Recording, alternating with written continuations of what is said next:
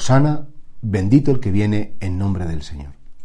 Hoy eh, es una fiesta preciosísima, es la fiesta del Domingo de Ramos. Comenzamos esta inauguración solemne de la Semana Santa en la que conmemoramos, y al decir conmemoramos no decimos solamente nos acordamos, sino que de algún modo vamos a participar siendo contemporáneos de los actos de la pasión, muerte y resurrección de nuestro Señor Jesucristo, que le inaugura con esa entrada solemne en Jerusalén.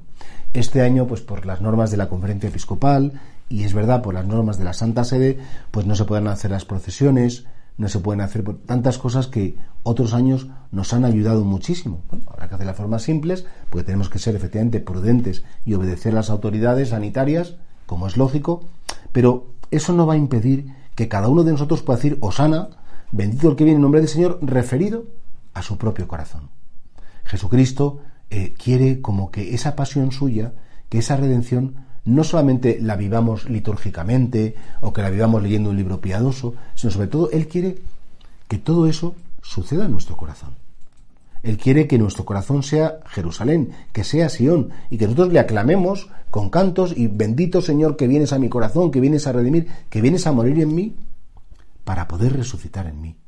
Y ojalá que estos días que tenemos que estar tan pendientes de tantos personajes, de Caifás, de Anás, de Poncio Pilato, de Simón Pedro, de Judas, de Nicodemo, que después va a recoger eh, eh, el cuerpo de Jesús, o de José de Arimatea, sobre todo, sobre todo de la Virgen Santísima, que es la que entiende de verdad qué es lo que está pasando allí, y porque lo entiende de verdad,